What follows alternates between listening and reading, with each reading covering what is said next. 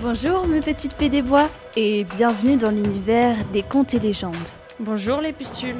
On se retrouve maintenant avec moi, la sublime Rita, et Arcania, notre super fée des champignons. Nous sommes désolés, mais notre amie Tika est partie manger la Llorona du dernier épisode. Elle fait un peu trop de bruit à son goût. Elle ne sera donc pas présente avec nous aujourd'hui. Donc, aujourd'hui, nous allons vous conter l'histoire de Candyman, une histoire à vous faire frissonner, inspirée de faits réels. Âme sensible s'abstenir.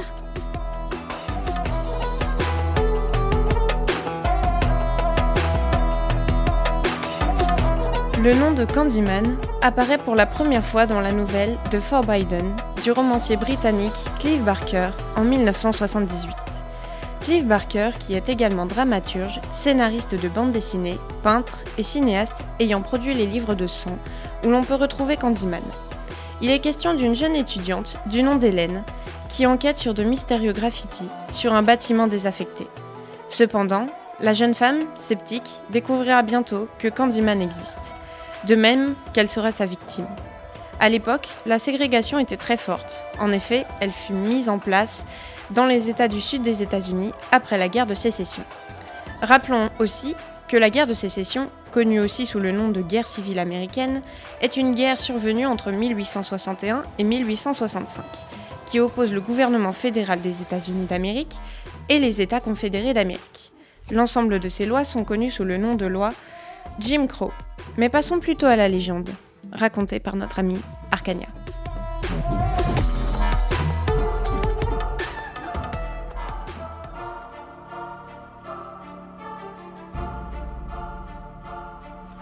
Prononcez cinq fois son nom et il viendra vous chercher. Un descendant d'esclaves noirs, Candyman, ou de son vrai nom Daniel Robitaille, était un artiste peintre qui est tombé éperdument amoureux de la fille dont il devait faire le portrait. Heureusement pour lui, son amour était partagé, mais il n'était pas du goût de son client, le père de son amoureuse. Ce dernier, raciste, mécontent que sa fille se soit pris d'amour pour un noir, l'aurait fait exécuter dans d'atroces souffrances.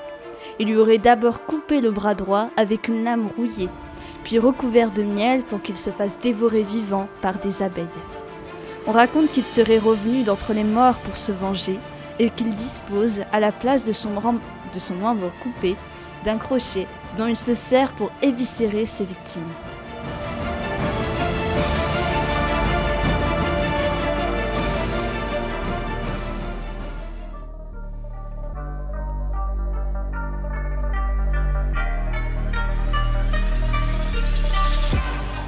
En 1992, la nouvelle sera adaptée dans un premier film du même nom, Candyman. L'histoire est à peu près la même, mais cette fois-ci, les origines de Candyman seront mises en avant. Dans le film de Bernard Rose, Candyman, Daniel Robitaille est le fils d'un ancien esclave noir. Devenu artiste peintre, un riche propriétaire lui demande de faire le portrait de sa fille. Les deux jeunes gens tombent rapidement amoureux. Seulement, ce n'est pas au goût de tout le monde. En effet, la jeune femme est blanche et la société de cette époque voit d'un mauvais œil les couples interraciaux. Daniel Robitaille sera donc lynché, recouvert de miel et piqué par des abeilles jusqu'à ce que mort s'en suive. De plus, sa main droite est coupée. Puis, son cadavre sera incinéré et enterré sur ce qui deviendra plus tard Cabrini Grim Homes, lieu de l'action du film. Au cours de celui-ci, devenu emblématique pour une génération, Helen Line est non seulement confrontée à Candyman, mais aussi à l'extrême pauvreté et la criminalité de Chicago. En effet, Candyman n'est pas qu'un simple film d'horreur. Il met en scène l'histoire vraie de la population afro-américaine.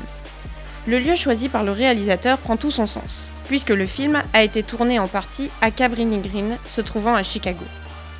Le but du projet de Cabrini Green était de loger des milliers d'Afro-Américains venus travailler dans cette ville. Cependant, au, fil des années, il s'est transformé en véritable cauchemar. Pauvreté, trafic de drogue, immeubles délabrés, et selon une étude, seulement 9% de la population de Seulement 9% de la population avait un emploi rémunéré dans les années 90. Le quartier a été de plus en plus négligé par la ville de Chicago.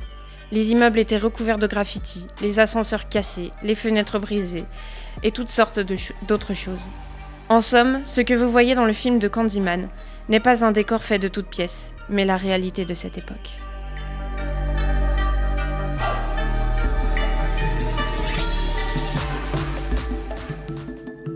Ne prononcez jamais le nom de Candyman ou vous finirez par vous faire découper par son crochet.